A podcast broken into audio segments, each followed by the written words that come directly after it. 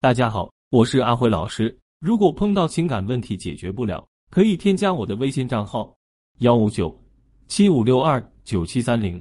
有问题的话可以联系我。调教意思按照自己标准框架来管理男人，进入你框架，意愿为你做事。这里第一个词是管理一个人，别人为什么要听你的话？对他有什么好处？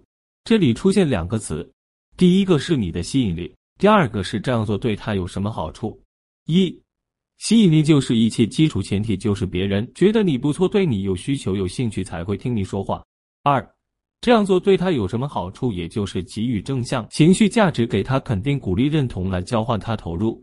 在这么多年的情感咨询过程中，其实我发现很多时候，那些让人觉得需要解决的问题，往往不是出轨、分手这样很着急的事情，而是那些在正常恋爱过程中，让人感觉不快，却又一时难以依靠自己的力量解决的。就比如说，静静跟我说起自己的苦恼，感觉男朋友的心思没有放在自己身上。静静和男朋友恋爱快半年了，刚开始的时候两个人很热情，经常白天约会。晚上回去之后还要打电话打到很晚，才依依不舍的互道晚安睡觉。渐渐的，男朋友越来越忙自己的事情，打电话也不积极了。静静给他打回去，他还会说今天加班太累了，没说几句就挂了。静静刚开始还能理解，后来就变成了埋怨：“你到底在忙什么啊？能不能多陪陪我？我感觉你真的变了。”面对静静的埋怨，男朋友也没有贴心的哄了，只是一句“我真的很忙”。别闹，就把静静堵了回去。静静真的很苦恼，她很需要男朋友多在乎自己一点，但是实际情况却无能为力。这样因为这个事情闹分手吧，她也不舍得，只能天天在怀疑和猜忌中患得患失。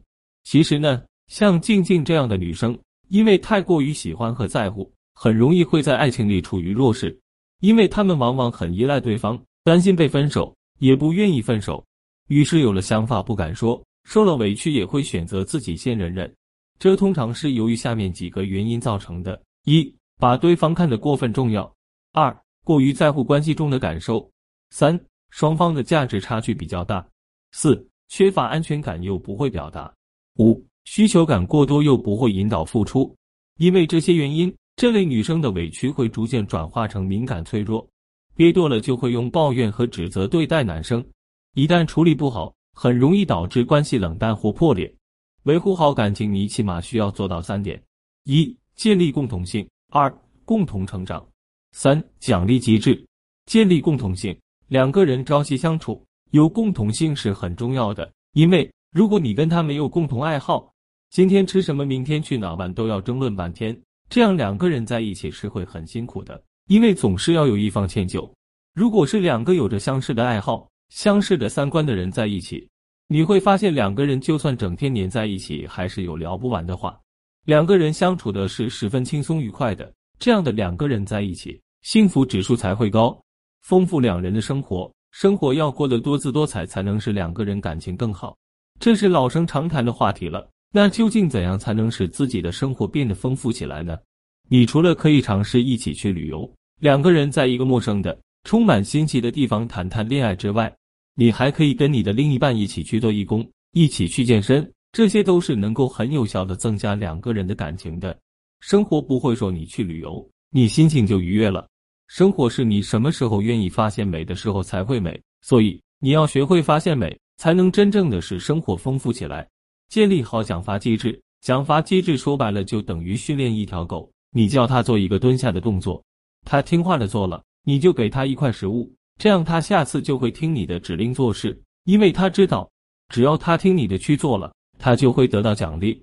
我们对待恋人也一样，你要通过这个奖罚机制告诉对方，做什么事有利于你们的感情持续，做什么会破坏感情。只要这些问题理清了，那你们的感情要维持下去是不会太难的。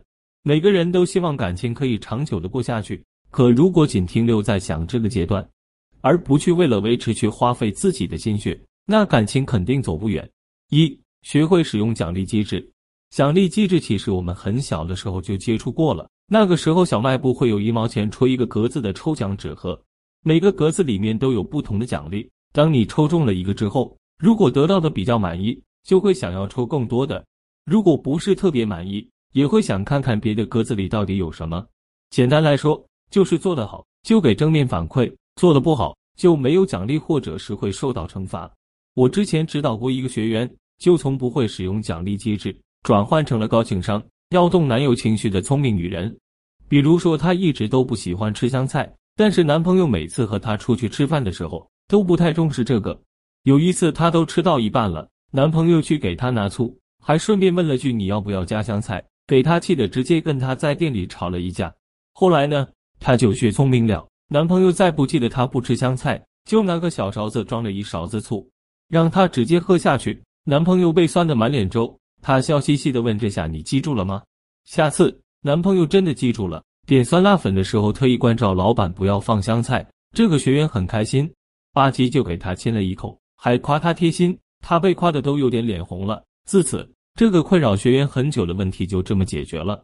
其实呢。主动权不是什么高高在上的指使，而是通过奖励和惩罚的方式，让他记住你喜欢的，回避你不喜欢的，这样你们的相处才会更加舒心。二、为规则附加价值感。有些女生可能会问：男人又不是傻的，你说奖励他当然会欣然接受，但是你要惩罚他，他怎么能愿意呢？强行惩罚可能还会引起他的反抗和反感呢。要想消除这样的顾虑，达成奖惩机制，我们就要为规则附加价值感。简单来说呢，就是让他在遵守了你的规则之后，能得到一定的好处。人在规则体系里都会无意识的让自己做得更好，去追求利益的最大化。所以，当我们为规则附加价值感之后，男人就会心甘情愿的遵守我们的恋爱规则。比如说，男人在什么情况下会愿意主动给你送礼物呢？那就是在他送完礼物之后，你能给到他合理的反馈，让他这个礼物送的开心，送的值得。再比如说。男人在什么时候愿意主动陪你做家务呢？那就是他能在做家务这个过程中得到一定的成就感，还能感觉自己这样付出，让两个人的感情越来越好。他的付出是有收获的。